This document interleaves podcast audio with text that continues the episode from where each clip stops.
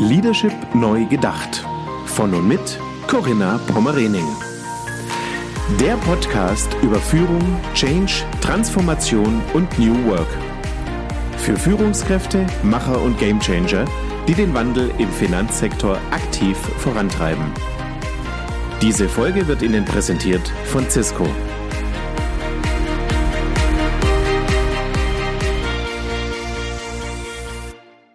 Herzlich willkommen zu meinem Podcast Leadership Neu Gedacht. Mein Name ist Corinna Pomorening und ich freue mich heute auf einen Wiederholungstäter. Ja, Dennis Evers wird heute bei mir im Podcast sein. Ich sage schon mal ganz herzlichen guten Morgen. Hallo Dennis, schön, dass du da bist. Guten Morgen, Corinna. Ich freue mich. Ja, schön, dass ich wieder da sein darf. Genau, ich habe gerade gesagt, Wiederholungstäter. Wir hatten das Vergnügen, dass wir vor einem Jahr, also wirklich fast genau vor einem Jahr, 27. August 2020, schon mal ein Interview aufnehmen konnten, durften. Ich war bei euch im Hanselab in Lübeck und du hast mir eure neue Arbeitswelt vorgestellt, euer Hanselab. Ja, und neulich kam ich auf die Idee, Mensch, es wäre doch schön, wenn ich doch noch mal mit Dennis sprechen könnte. Von daher ganz herzlichen Dank, Dennis, dass du dir die Zeit nimmst für unser Gespräch. Ja, sehr gerne. Ja, Dennis, ich möchte dich nochmal vorstellen. Ich habe eben schon das Hanselab erwähnt. Du bist Mitinitiator des Hanselabs, auch Leiter des Hanselabs und ähm, ja, nebenbei noch Gründer von Mindful Lübeck. Und darüber werden wir auch heute sprechen. Aber vielleicht noch so ein bisschen zu deiner Person. Du bist seit über 15 Jahren als Trainer, Moderator tätig, hast hier wirklich absolute Expertise, hast eine breit gefächerte Ausbildung rund um das Thema Training und auch Personalentwicklung, höchst spannende Vita. Ja, und ich glaube, gerade mit dir über das Thema Achtsamkeit zu sprechen, wird, glaube ich, ganz viele ja Impulse und auch Gedankenanstöße auch auslösen. Ja, und unsere Überschrift, Dennis, so haben wir uns verständigt, ist heute genau dein, dein Herzensthema, so kann ich es, glaube ich, auch skizzieren. Mhm. Mindful Leadership, mehr als nur achtsamkeitsbasierte Stressbewältigung.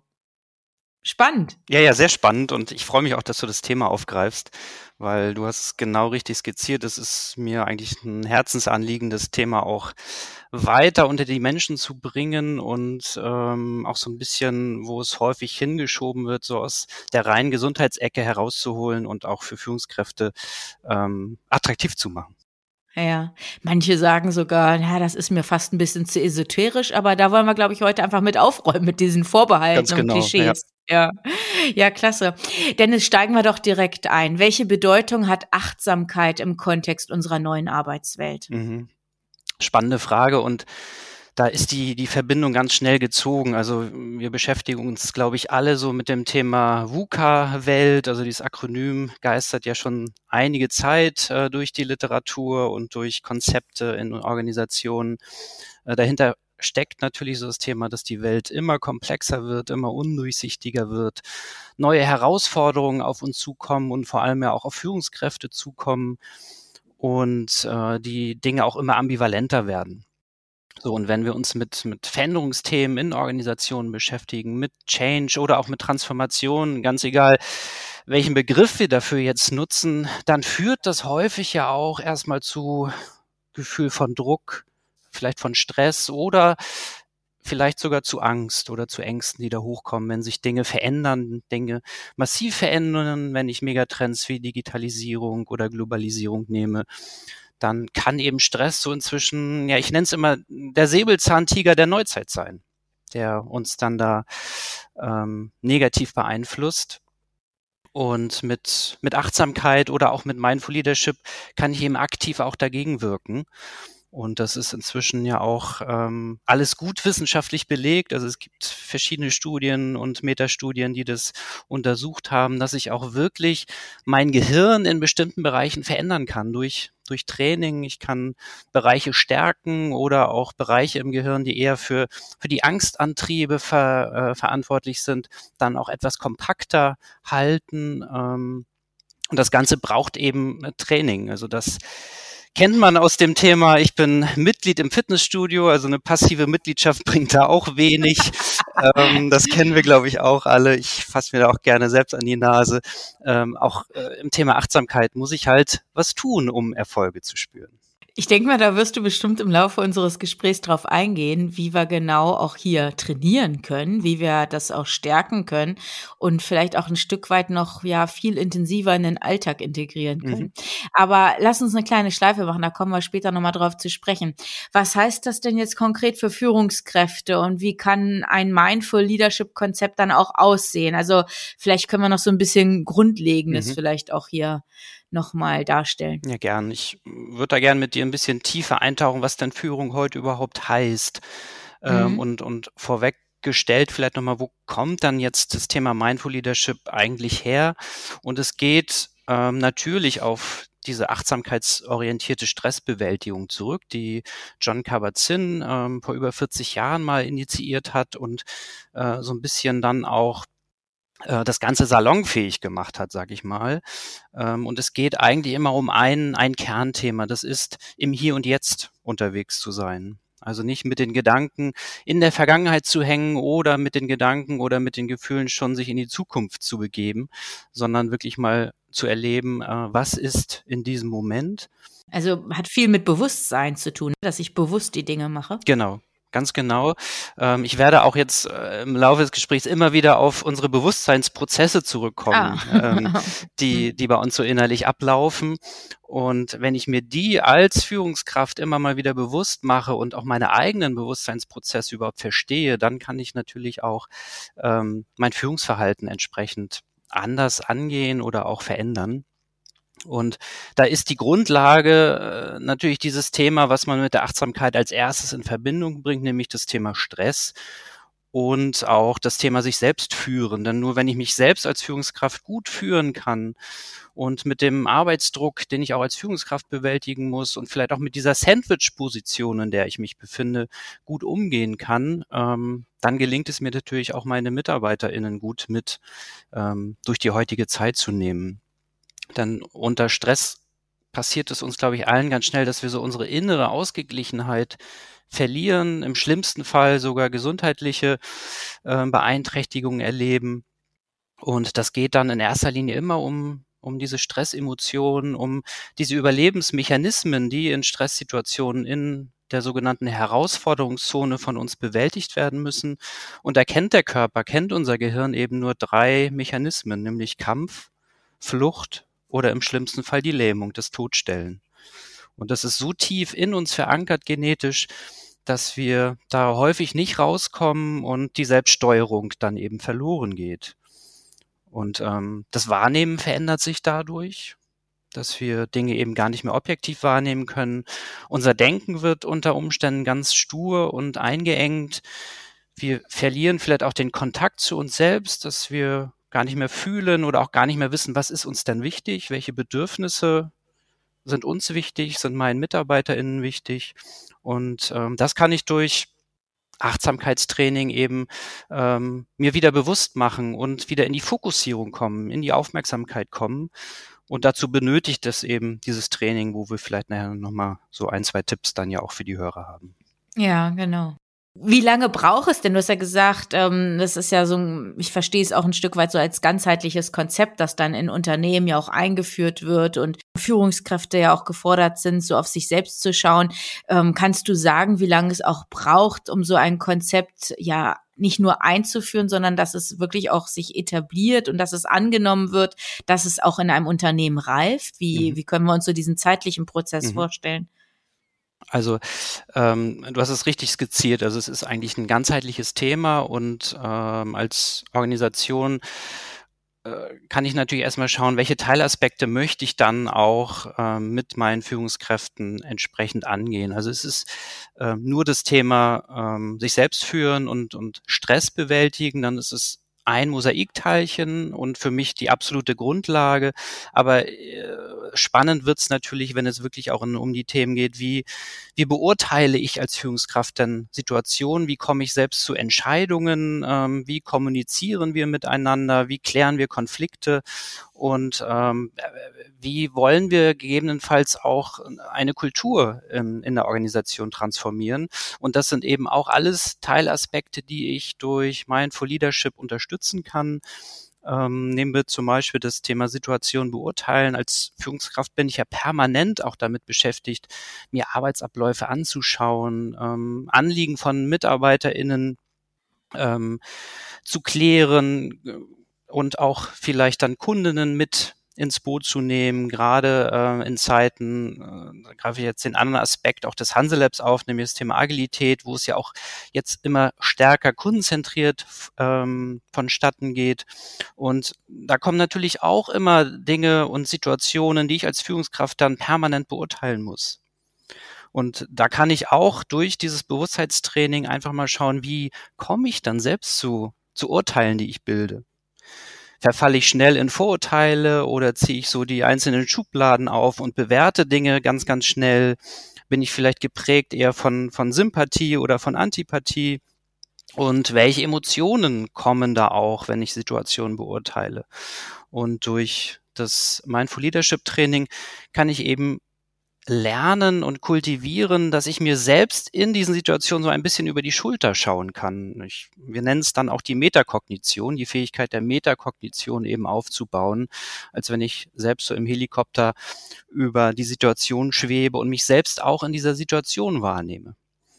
Ähm, und wenn ich das schaffe, dann kann ich eben auch den, den dritten Schritt gehen, dass ich dann schaue, wie komme ich zu guten Entscheidungen oder auch zu besseren Entscheidungen. Dann oft treffen wir automatische Entscheidungen oder halbbewusst oder im schlimmsten Fall sogar völlig unbewusst. Und auch da kann man dann gemeinsam mit Führungskräften mal reflektieren, ähm, äh, welche Tendenz habe ich denn dort als Führungskraft? Sitze ich die Dinge eher aus, warte ab, irgendwie wird es schon gehen. Ähm, durchdenke ich vielleicht Situationen, um zu Entscheidungen zu kommen, bis in Sohle 17? Oder entscheide ich vielleicht auch zu schnell, ohne überhaupt zu prüfen?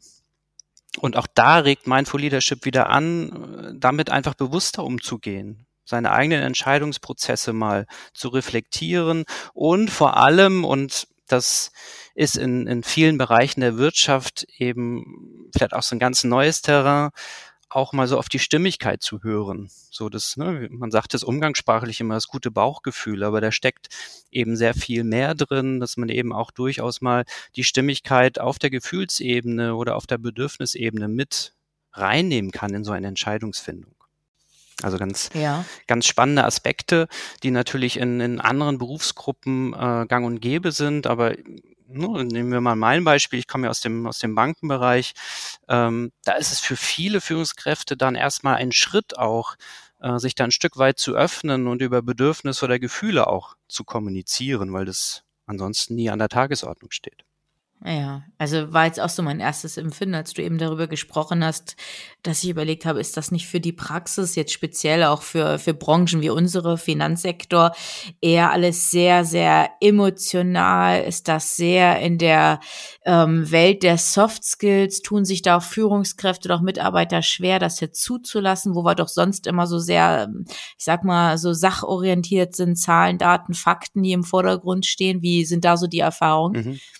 Also äh, meine Erfahrungen äh, sind da sehr, sehr positiv, ähm, wenn sich dieser Raum eben mal ein Stück weit öffnet ähm, und vielleicht auch einer dann ähm, vorgeht mit mit gutem Beispiel und ähm, da eben anfängt auch über die eigenen Empfindungen mal zu kommunizieren ähm, und das Thema Kommunikation wäre für mich dann eben auch ein guter weiterer Teilaspekt, den ich in so ein Mindful Leadership Konzept mit reinnehmen würde, weil 70 Prozent der Zeit verbringen ja Führungskräfte mit, mit Kommunikation und mhm. die hat sich ja jetzt durch, durch die Pandemie nochmal drastisch verändert, dass ich eben gar nicht mehr so im wirklichen Eins zu eins Kontakt sein kann, sondern da ja meine Antennen eigentlich noch sehr viel mehr schulen müsste, um bestimmte Schwingungen oder Dinge wahrzunehmen, die ich vielleicht im Eins und Eins ansonsten sehr viel stärker wahrnehmen konnte. Also auch da zu schauen, wie kann ich denn die Qualität meiner Kommunikation auch auch verbessern. Äh, angefangen bei der eigenen Präsenz und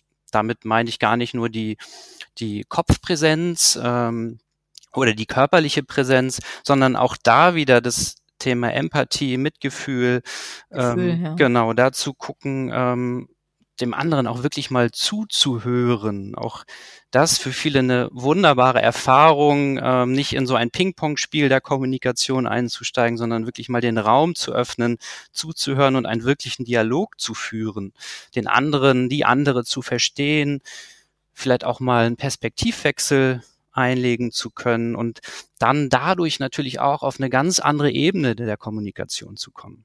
Und wenn ich das in einer Organisation etabliere, dann gelingt es häufig auch, dass ich dann so dysfunktionale Kommunikationsprozesse sehr viel schneller wahrnehme, wenn, ne, ich, wenn die Kommunikation eben nicht so läuft, dass da auch bei mir innerlich so das, das Stoppschild schon hochgeht und ich dann wieder erstmal äh, schaue, was ist hier eigentlich los gerade? Irgendwas ist hier mhm, unstimmig. Nicht, genau, irgendwas stimmt nicht. Mhm. Um dann eben diesen Prozess mal aktiv zu stoppen, vielleicht eine Art Klärungsschleife äh, zu machen, um dann eben äh, gar nicht so Konflikte so hoch kochen zu lassen, wie es häufig mhm, dann passiert. Sondern früh genug genau, anzugehen. Genau, ganz genau. Mhm. mhm.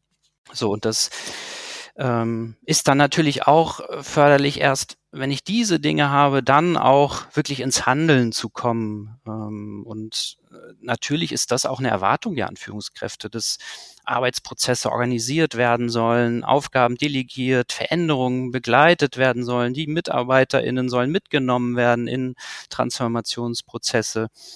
Ähm, aber auch da bin ich ganz schnell wieder bei dieser Selbstreflexion einfach als Führungskraft dann eben auch zu schauen, wie agiere ich dann selbst und wie sind dann auch so die Auswirkungen meines eigenen Handelns. Auch da bin ich dann wieder in der Metaperspektive, um aus meinen eigenen Fehlern lernen zu können. Dann diese mhm. Fehlerkultur, ähm, die äh, soll ja auch fast in jeder Organisation inzwischen so entwickelt werden. Aber auch da kann ich wunderbar bei den Führungskräften anschauen, dass ich auch da schaue, wie kann ich mein Führungsverhalten dann kontinuierlich verbessern, wenn ich permanent auch mal in die Reflexion gehe und darüber natürlich auch dann einen guten Beitrag leiste, in eine lernende Organisation überzugehen.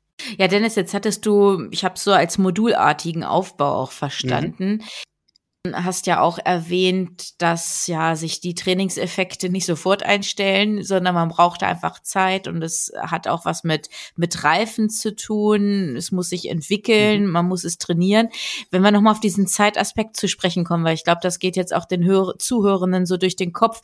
Wie lange brauchst du denn in einem Unternehmen, um über Mindful Leadership jetzt mhm. auch nachzudenken oder das das einzuführen, so diesen Reifeprozess, dass wir einfach mal so ein Gespür mhm. dafür kriegen, wie wie lange dauert das? Also ich äh, würde jetzt über den Daumen sagen, also zwölf Monate bis 24 Monate mhm. kann man da schon gut einplanen, weil es einfach dazwischen ja auch die, die Phasen benötigt, wenn ich eben Themen an die Führungskräfte weiterspiele, dass die erstmal verarbeitet werden, ausprobiert werden und die Konzepte sind aus meiner Sicht dann auch so gestrickt, ähm, dass man eben sehr, sehr schnell dann auch in den Praxistransfer kommen kann äh, mit den Dingen, die dann in den Modulen ähm, bearbeitet worden sind. Und dann eben auch wieder in den Austausch zu kommen mit den anderen Führungskräften, Erfahrungen zu teilen, Erlebnisse zu teilen, sich da auch als lernende Organisation zu verstehen. Und das wiederum macht auch wieder diesen Raum auf, dann auch innerhalb der Führungsebenen da ähm, einfach mal über diese Führungsaspekte und diese Dinge in den Austausch zu gehen und nicht nur über die Sachthemen, die in Organisationen behandelt werden müssen, dann ähm, zu sprechen. Ja, klasse.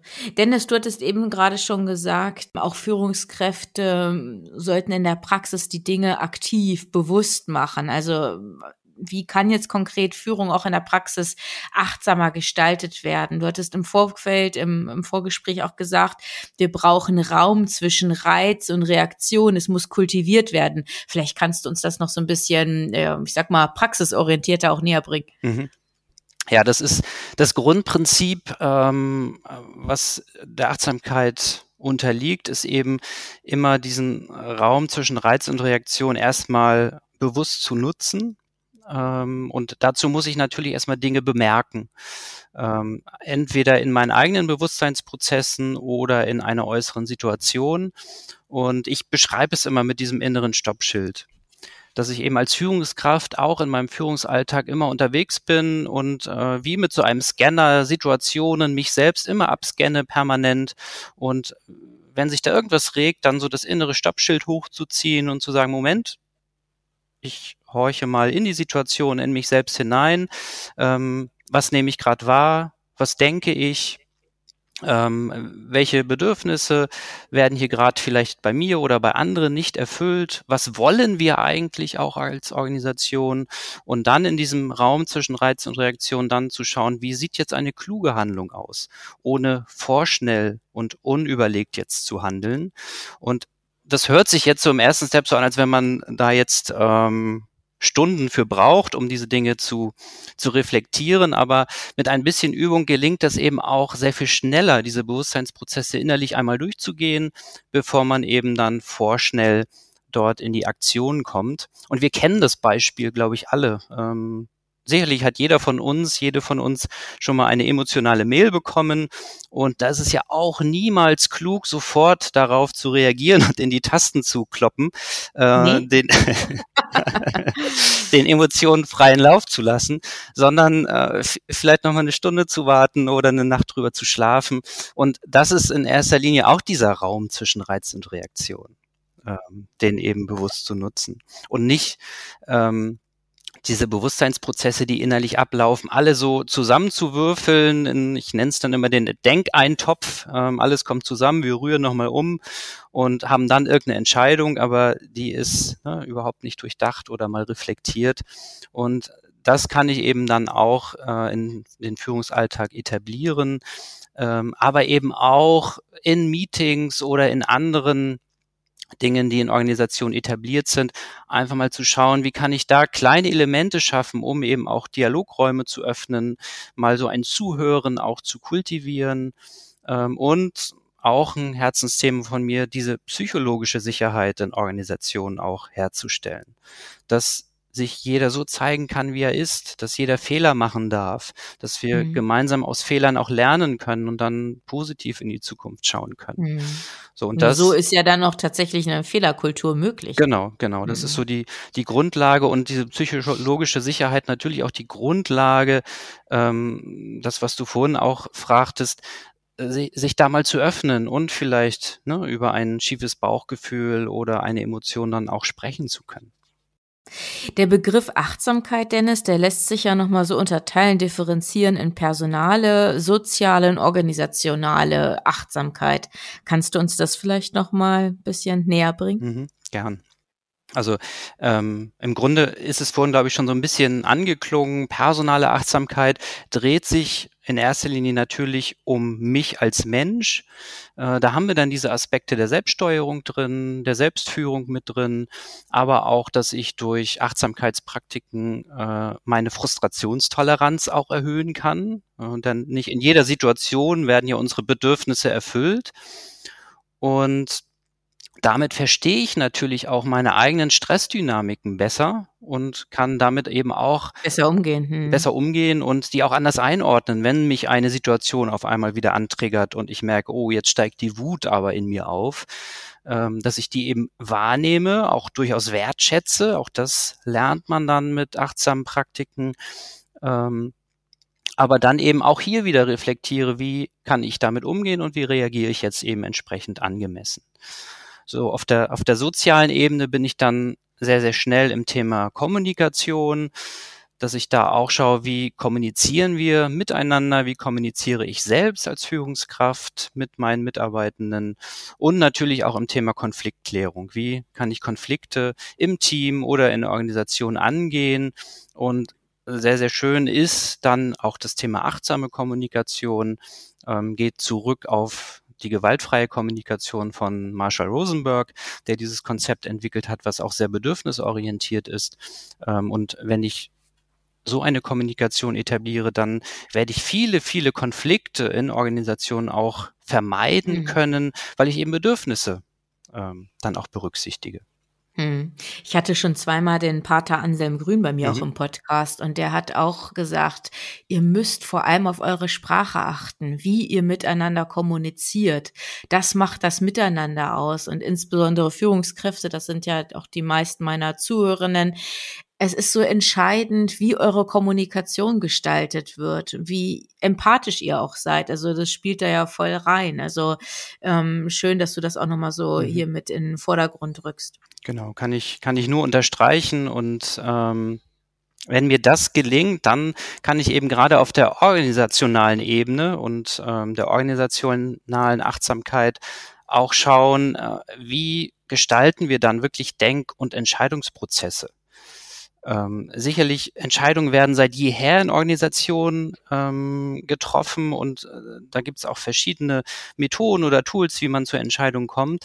Aber über Denkprozesse macht man sich, glaube ich, ähm, sehr, sehr selten Gedanken, wie eben Denkprozesse auch gestaltet werden können. Und dann bin ich sehr, sehr schnell auch im Thema Kulturanalyse zu schauen, ähm, welche Kultur herrscht dann vor. Es gibt ganz verschiedene Kulturebenen, die ich analysieren kann und äh, dann eben auch schauen kann, welche Mosaiksteinchen kann ich hier wieder in Bewegung bringen, um eben auch Kultur transformieren zu können. Wir hatten das Thema Fehlerkultur vorhin schon, psychologische Sicherheit.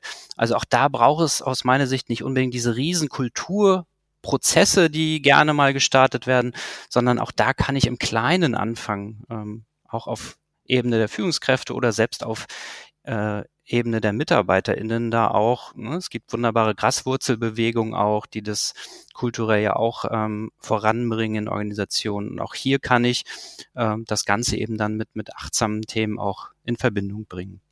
Mhm. Lass uns gerne mal bei dem Punkt bleiben, also Kultur- und Transformationsprozesse.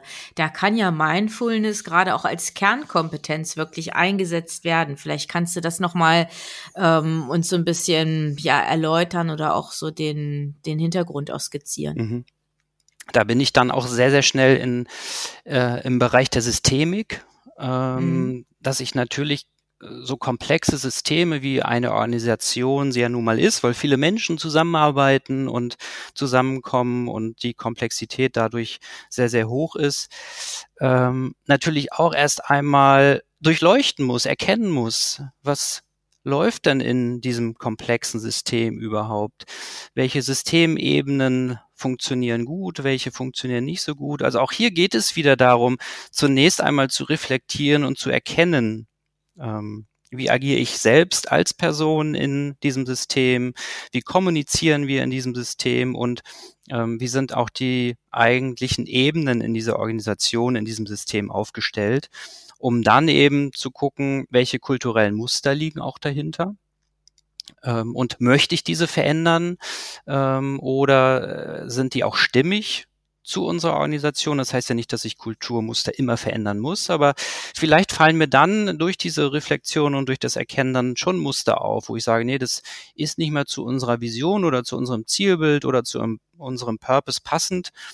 Und ähm, dann kann ich da eben auch schauen, dass ich da eben Dinge ändere, wenn ich eben dieses genau die systemische Wahrnehmen erstmal dann ähm, gemacht habe und in die Wege geleitet habe. Mhm. Dennis, lass uns auch gerne mal zum Hanselab nochmal überleiten. Eine eurer drei Säulen ist ja tatsächlich die Achtsamkeit. Das hattest mhm. du ja in unserer Folge 20 vom 27. August 2020 auch näher gebracht. Die verlinken wir auch, die Folge. Die war wirklich ganz wunderbar. Die hatten wir ja live aufgenommen. Mhm. Also ich glaube, äh, eine von zwei Folgen, die ich vor Ort aufgenommen habe. Alles andere passiert tatsächlich virtuell. Da war ich bei euch in Lübeck und du hast mich durch das Hanselab geführt und hast auch so ein bisschen die Entstehungsgeschichte und natürlich euer Konzept auch ähm, näher gebracht. Aber wir wollen jetzt nicht die Folge 20 zusammenfassen, sondern sagt doch einfach nochmal so in wenigen Worten diese Bedeutung von Achtsamkeit für euer Hanselab, für euer Konzept. Mhm. Ja, unsere Vision hier im Hanselab ist eigentlich, dass sich Veränderungen natürlich oder natürlicher anfühlen. Und da bildet für uns die Achtsamkeit eine wunderbare Basis für alle Prozesse, die in Organisationen gestaltet oder gestartet werden sollen. Denn Veränderungen verursachen nun mal von Grund auf her eher Widerstände, Konflikte oder auch vielleicht Angst. Da knüpfe ich dann an meine Eingangsworte an.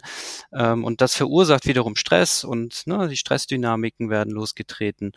Ähm, und da ist es uns eben wichtig, das einmal transparent zu machen, auch gerade äh, für, für Menschen, die hier zu uns kommen ins Hanselab, ähm, das einmal ein bisschen durchzudeklinieren und zu sagen, Mensch, ne, passt da auf und schaut, wie ihr da Veränderungen auch angehen können, damit die Mitarbeitenden das anders wahrnehmen.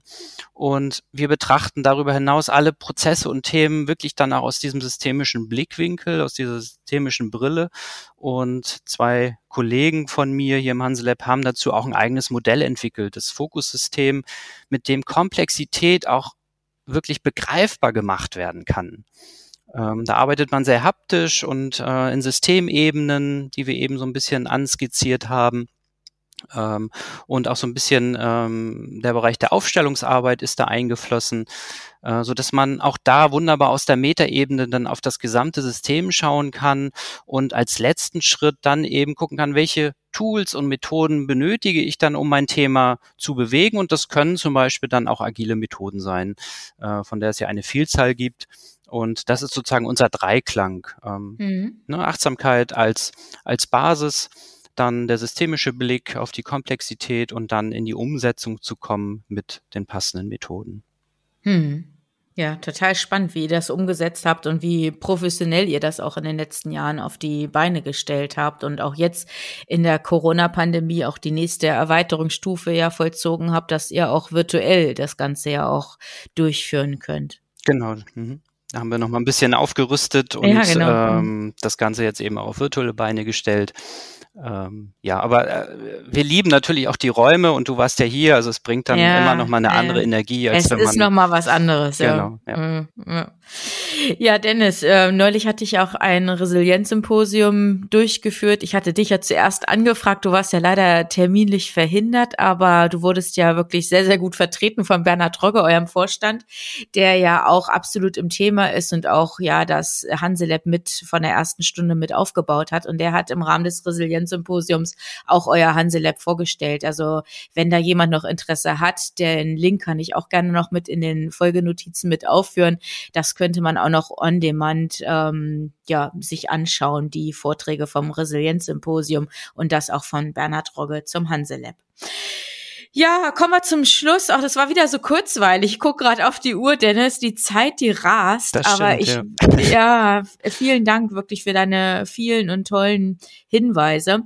Ich würde gern zum Schluss nochmal auf den Aspekt zu sprechen kommen, dass wir ja alle wissen, letztendlich ist es ja nicht nur die Aufgabe und Verantwortung von Führungskräften, sondern letztendlich ist ja auch jeder einzelne Mitarbeiter, Mitarbeiterin gefordert, Selbstverantwortung zu übernehmen für sich, für sein Wohlbefinden, für seinen Job, für den Alltag. Auf alle Facetten kann man es ja ausweiten, dass man hier wirklich ja auch achtsamer mit sich selbst umgeht. Und das hat ja jetzt nichts mit, mit Führungsverantwortung zu tun.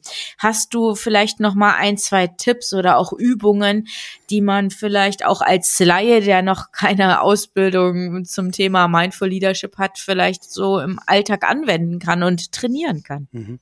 Sehr gerne. Also ich habe mir fallen gleich zwei Übungen ein, äh, die eigentlich jeder Mann, jede Frau in fast allen Lebenssituationen auch durchführen kann. Also unabhängig, ob man Führungskraft ist oder in anderen Funktionen tätig ist. Das eine ist wirklich diese Stoppübung, die ich vorhin schon ein bisschen skizziert habe, äh, wo ich so mein innerliches Stoppschild hochziehe, und ähm, wer mag, dann dabei auch die Augen schließt und einfach mal schaut, in was für einer Situation befinde ich mich gerade darüber mal kurz reflektiert und ganz objektiv wahrnimmt, was gerade um einen herum passiert.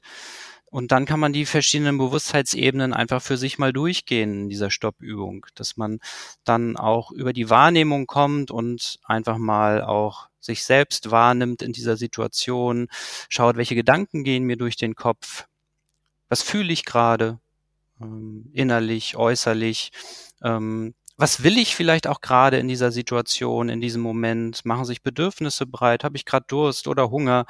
Oder spüre ich gerade die Wut, die in mir aufsteigt? Dann auch zu schauen, welches Bedürfnis wird dann gerade nicht erfüllt, weil die Wut aufsteigt.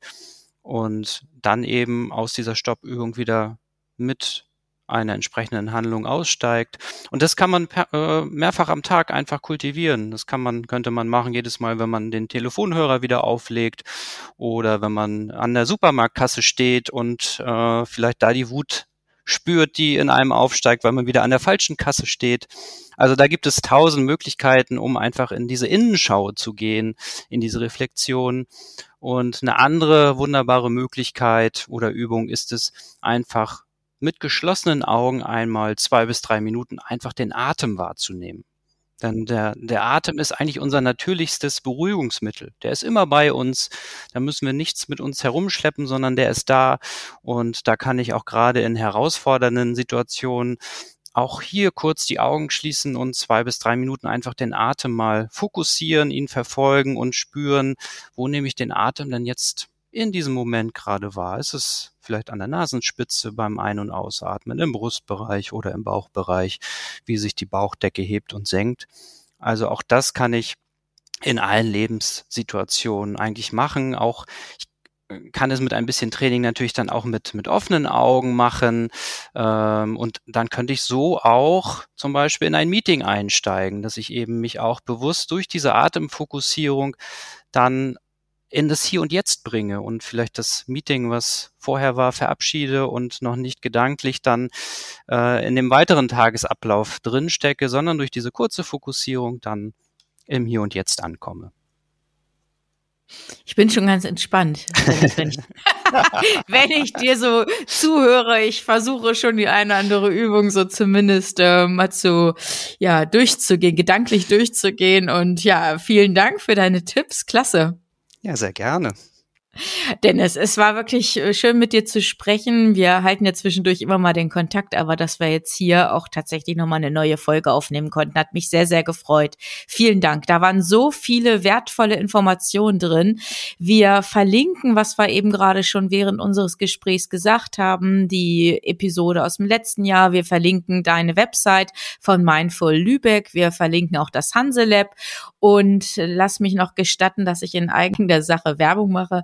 Und zwar findet am 28. und 29. September die nächste Learning Journey statt. Letztes Jahr waren wir in Berlin und dieses Jahr geht's nach Mittweida zur Werkbank 32 von ja, der schön. Volksbank Mittweida. Genau.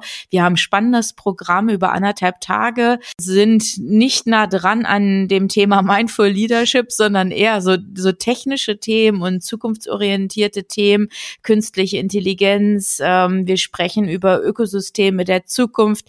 Ich verlinke auch noch hier die Website zu der Veranstaltung Learning Journey für Innovationstreiber aus dem Finanzsektor. Und wer da Interesse hat, kann gerne auf mich zukommen per Mail oder mich anrufen. Es gibt noch ein paar Tickets, findet aber im relativ kleinen Rahmen statt, weil wir natürlich auch hier Corona-konform dann agieren wollten und wirklich sehr ja, ich sag mal auch wirklich in, in Arbeitsgruppen dann auch fungieren wollen und dann ist das nur in so einer Größenordnung möglich. Spannende Referenten, die dabei sind. Ähm, ja, schauen Sie einfach mal auf die Website. Ich will ein bisschen neugierig machen und würde mich sehr freuen, wenn wir noch ein paar Teilnehmer, Teilnehmerinnen für die Veranstaltung gewinnen können. So, aber jetzt noch mal ein ganz großes Dankeschön an dich, lieber Dennis. Danke für deine Zeit, danke für die Einblicke und ja, ich fange heute Nachmittag mit den ersten Übungen an.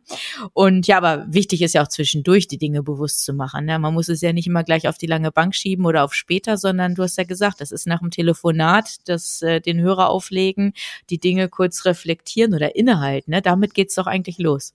Damit geht's los, genau. Und das sind die ganz kleinen Dinge, die ich eigentlich wunderbar auch in den Alltag integrieren kann. Ich werde ganz häufig gefragt, wie viel Zeit muss ich mir denn nehmen? Ja. ja. Ähm, und äh, oft reichen schon die kleinen Dinge. Und ähm, ja, ich wünsche dir viel Erfolg dabei beim Ausprobieren.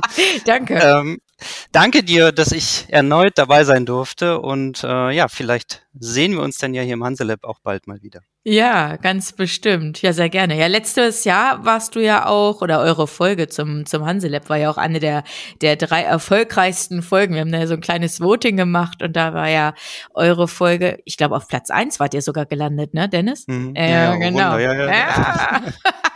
also auch jetzt haben wir nochmal auf die Folge aufmerksam gemacht. Also wenn Sie das noch nicht gehört haben, die Episode 20 mit Dennis Evers war wirklich klasse. Dennis, vielen Dank an dich. Alles Gute für dich privat beruflich natürlich viel Spaß und viel Erfolg, vor allem bei deinen vielen Projekten, die du begleitest. Alles Gute. Danke dir. Bis dann. Bis dahin. Und ciao. an, ciao. Und an Sie, liebe Zuhörerinnen, alles Gute. Genießen Sie den Spätsommer. Vielleicht kommt die Sonne auch noch mal raus in den nächsten Tagen und vielleicht haben wir auch einen schönen Herbst. Alles Gute. Bis bald. Wie sind Ihre Erfahrungen zu dem Thema in dieser Episode? Schreiben Sie gerne eine E-Mail an mail at corinna-pommerening.de oder als Nachricht über LinkedIn oder Xing. Besuchen Sie auch sehr gerne die gleichnamige geschlossene Facebook-Gruppe von Corinna Pommerening und hören Sie wieder rein, wenn eine neue Folge von Leadership neu gedacht auf Sie wartet. Unterstützt von Cisco, Ihr Partner für die digitale Transformation im Finanzsektor.